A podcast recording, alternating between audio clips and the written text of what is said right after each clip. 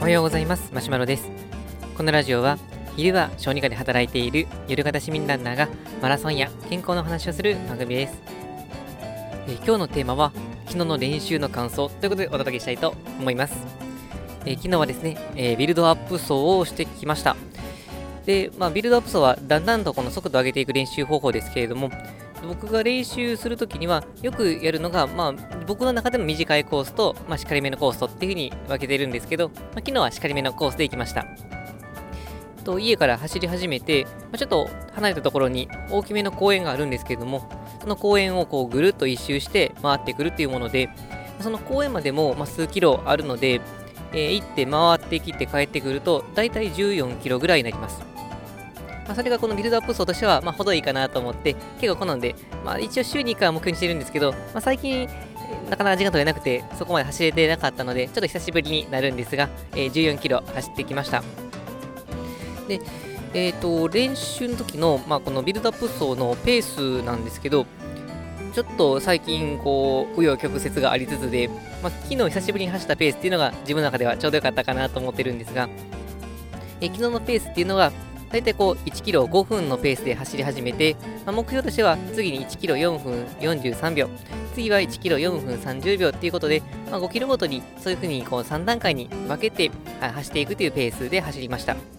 あ、実際もうちょっとだけ速いペースにはなったんですけれども、まあ、自分の中ではまこのペース設定がちょうど良かったかなっていうふうには思っています。で、このペース設定はどこから来てるかというと、えっと、もしビルドアップ層をいろいろ調べたことがある人であれば、えー卒検っていう、まあ、通称卒検っていう、そういう設定があるんですけども、それをご存知かもしれません。まあ、いわゆる卒業検定の略なんですけれども、まあ、これはこのフルマラソンの、まあ、本番があったとして、その本番の一応1ヶ月ぐらい前に、まあ、やる、そんな練習方法なんですけれども、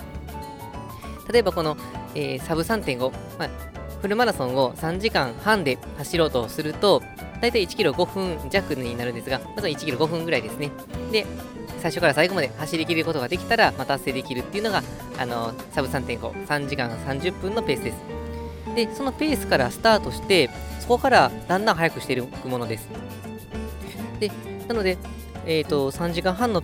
走り切るペースで考えている人の場合であれば、5分から走り始めて、そこからペースを上げていって、まあ、これもこの、どのいうペースで上げていくのかっていう設定方法あるんですけれども、で、僕はですね、前に、えっと、まあ、去年ですね、えー去年は、えー3時間20分を目標にして、まあ、フルマラソンを走ろうとしていたので、えー3時間20分で走ろうとすると、1キロあたり大体4分43秒なんですね。で、もし4分43秒から走り始めようとすると、今4分43秒、で次の5キロは4分40秒、最後の5キロは4分15秒っていう、そういうペースになってくるんですけれども、えっと、このペースで走るとですね、まあ、去年はですね、なんとか、本当になんとか達成できるっていう感じで、まあ、去年の、まあ、走ったのが、まあ、10月半ばぐらいだったかなと思うんですけど、まあ10月半ばって、本当にこのランニングするのには一番気候も良くて、まあ、この着てるウェアとかも、まあ、本当に半袖でハーフパンツっていう走りやすい、まあ、そういう服装ですし、ま、あの一番パフォーマンスが出た時かなとは思います。まあ、その時でもうやっとやっと本当にギリギリ達成できたっていう、そういうペースでした。まあ、実際このフルマラソンでもそのおかげもあってか、あのー3時間20分を、まあ、本当にこれもギリギリですけど、切ることができたんですけれども、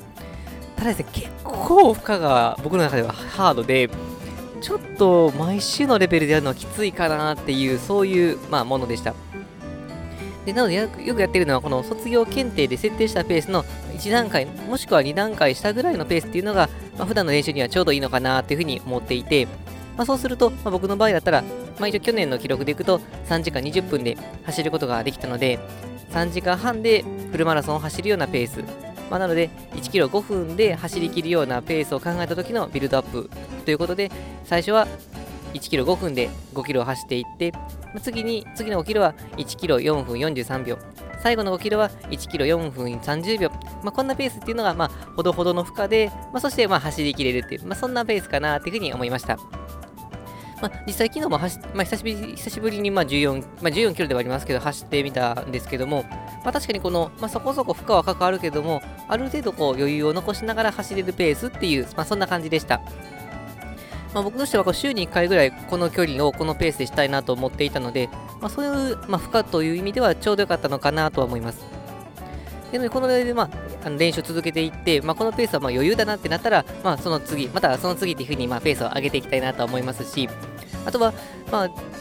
この同じペースだけでやってても、実はまマラソンの場合は練習にはなりますけども、まあ、一皮向こうと思うと、まあ、時折こう、一歩進んだ練習もいいかなと思うので、例えばだけど、ベースの、まあ、ペース設定っていうのは同じであったとしても、最後の1キロはもう全力ダッシュしてみるとか、まあ、そういうのは取り入れていこうかなとは思います。まあ、というわけで、こう、昨日のまあ練習報告みたいな感じでしたけれども、のビルドアップ層っていうのが、まあ、本当にこの自分の中では最初、まあ、ウォーミングアップみたいなペースで始めていってでそして最後はこうトップスピードにまで持っていってっていうことで、まあ、この自分の体に合わせつつそれでいてこうスピードを上げていく練習にもなるので僕としてはかなり気に入っていますので、まあ、もしこれ聞いてやろうと思ってたけどちょっとまだやってなかったなって人はぜひチャレンジしてみてください。でちょっとハードめの設定が良かったらこの卒業検定っていうフルマラソンで走るペースから最初から入っていってだんだん上げていくっていうなかなか鬼のようなペース設定がありますので、まあ、細かいペース設定はあのネットとかで探してもらった方がいいかもしれませんけれども、まあ、レースペースから始めるとなかなかですね、最初からエンジンかけないといけないのは大変ですけれども、あの爽やかな気持ちで終われるかもしれませんので、ぜひお試しください。はい、それでは本日の内容は以上です。えこのラジオではこのようなランニングに役立つかもしれない、そんな情報を日々配信しています。はい、それでは本日も最後まで聴いていただきありがとうございました。